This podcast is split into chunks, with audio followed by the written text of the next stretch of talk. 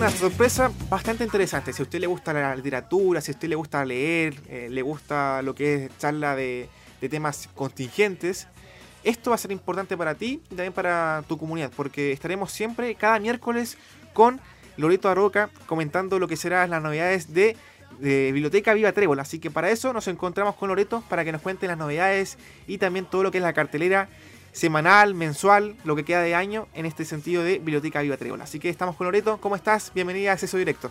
Muy bien, hola Andrés. Perfecto, Loreto. Cuéntame cómo han trabajado, cómo ha sido esta manera de trabajar eh, de manera online, eh, muchos seminarios, eh, charlas, reuniones. Cuéntame cómo ha sido eso.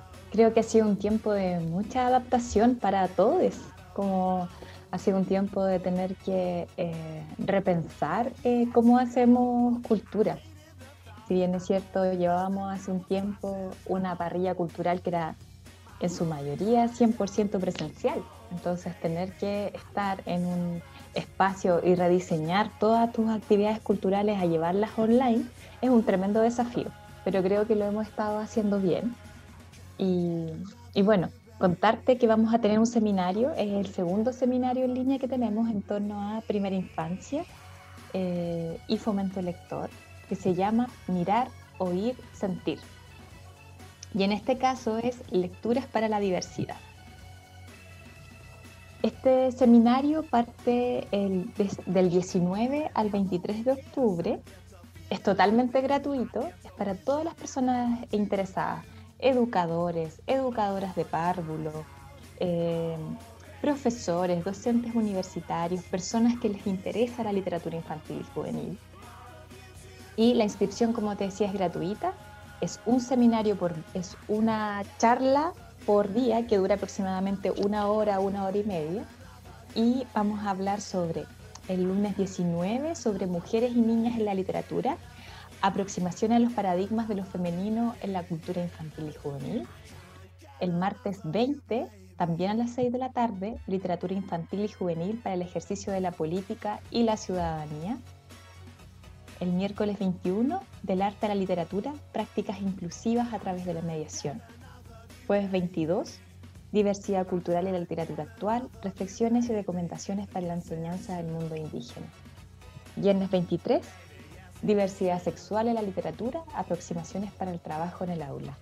Hace unos meses atrás hicimos el primer seminario y nos impresionó la cantidad de personas que tuvimos, no solo de Chile, sino que también de Latinoamérica, estaban interesados en aprender sobre eh, literatura, diversidad, derechos humanos, filosofía para niñas, etc. Perfecto. Esto de la pandemia hace que toda la gente que, que esté en Chile se pueda reunir, pero también gente que está en otro continente, otros países, y esto lo hace especial, esta manera de trabajar, de realizar actividades que te permite conectar con gente que no es de la zona. Y, y lo otro también ha sido muy entretenido, es que nosotros tenemos eh, club, los que uno puede aprender desde aprender a tocar guitarra o, o abordar hasta mm, literatura, por ejemplo. Y, lo que más ha sido llamativo para mí en ese contexto es que de repente teníamos gente que era de Talcahuano, por ejemplo, pero también de Hornopirén o de Talca.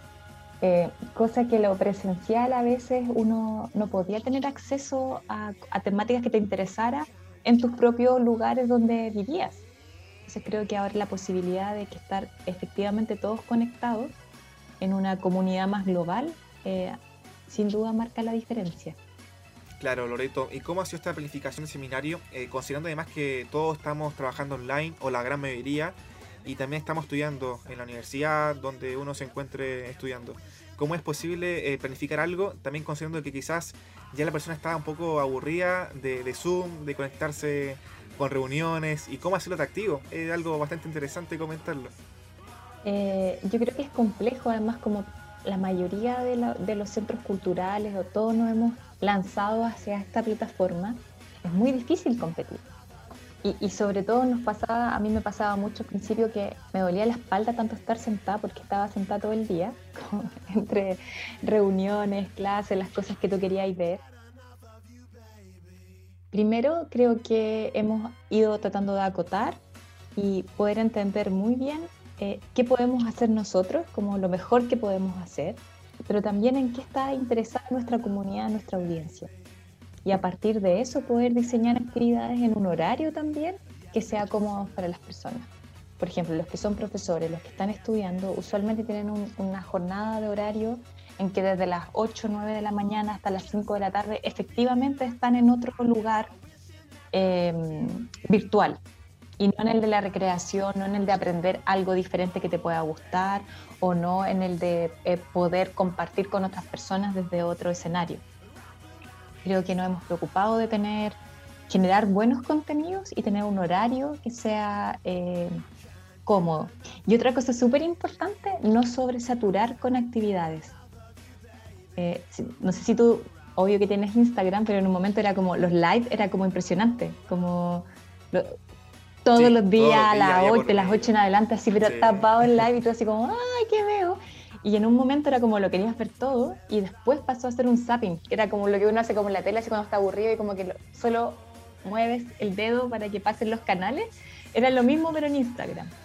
Y eso ha pasado como con personas, pero también con instituciones. Y con instituciones de cultura también. Entonces, como creo que eh, hemos tenido muchos aciertos, pero también eh, hemos tenido cosas que hay que replantearse, como con cuánto, con cuántas actividades podemos llegar a nuestra comunidad y que para que sean significativas y en qué momento también nos podemos encontrar. Si eso es lo que queremos, como ver encontrarnos, conversar, sentir que, que hay alguien, hay una persona realmente atrás queriendo interactuar contigo, ¿cachai? No así como con la cámara apagada y eh, revolviendo la olla, ¿cachai? Sino que alguien que se el nombre. Claro. Claro. Solamente claro, hablando. Está ahí presente contigo. En ese sentido, Loreto, eh, ¿qué otra actividad han tenido en el año que han sido destacadas o que tú al menos te han dejado tranquila con respecto al balance? Eh, para nosotros ha sido súper significativo eh, los clubes que hemos desarrollado, que este mes también hay toda una parrilla de club, porque se generan instancias de diálogo, son grupos de personas, por ejemplo, en ocasiones pueden ser 30, pero en otras son 12. De ahí reunirnos, por ejemplo, estuvimos hablando un club sobre el amor. Entonces, eh, distintas personas podían estar ahí conversando y dialogando en torno a sus propias perspectivas de qué significa el amor. Tener em, eh, actividades para adultos mayores, por ejemplo, y entregarlas por WhatsApp, porque ellos claramente no se van a, no todos entran a Instagram o a Facebook. Em, hablar sobre la importancia o, el rol del duelo o cómo enfrentar procesos de duelo.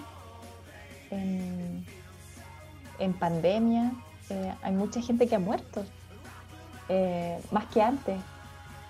Creo que son temas que son relevantes de poder abordar y que implican una intimidad que va más allá de, bueno, esto ya no es íntimo, ¿no?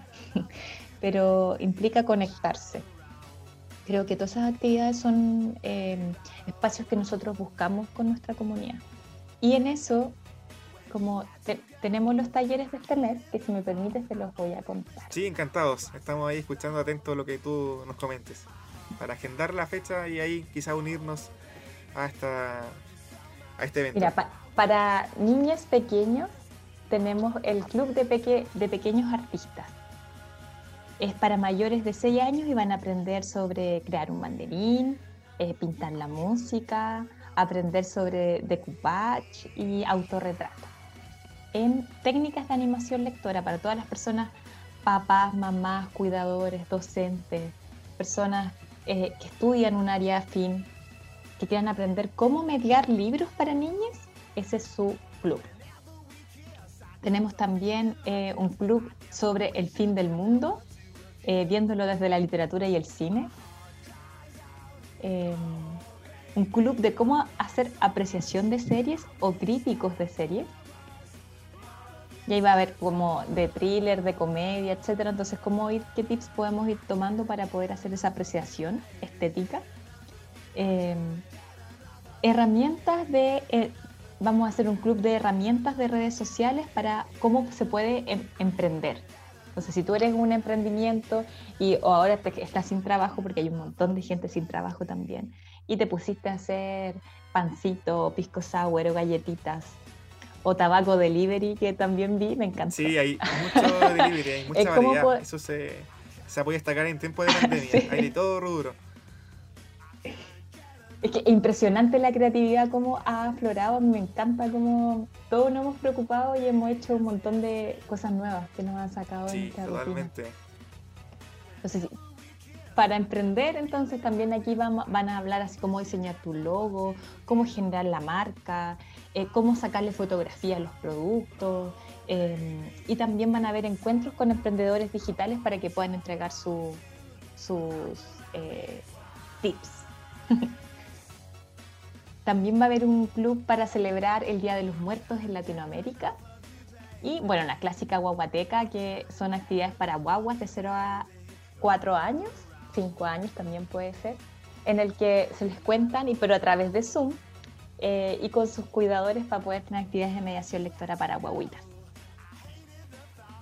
Vamos a hacer también, y este me, me, tinca mucho, que es un club de libros malditos y manuscritos misteriosos a lo largo de la historia de la literatura. O sea, hay mucha variedad de, eventos que son relacionados con la literatura infantil.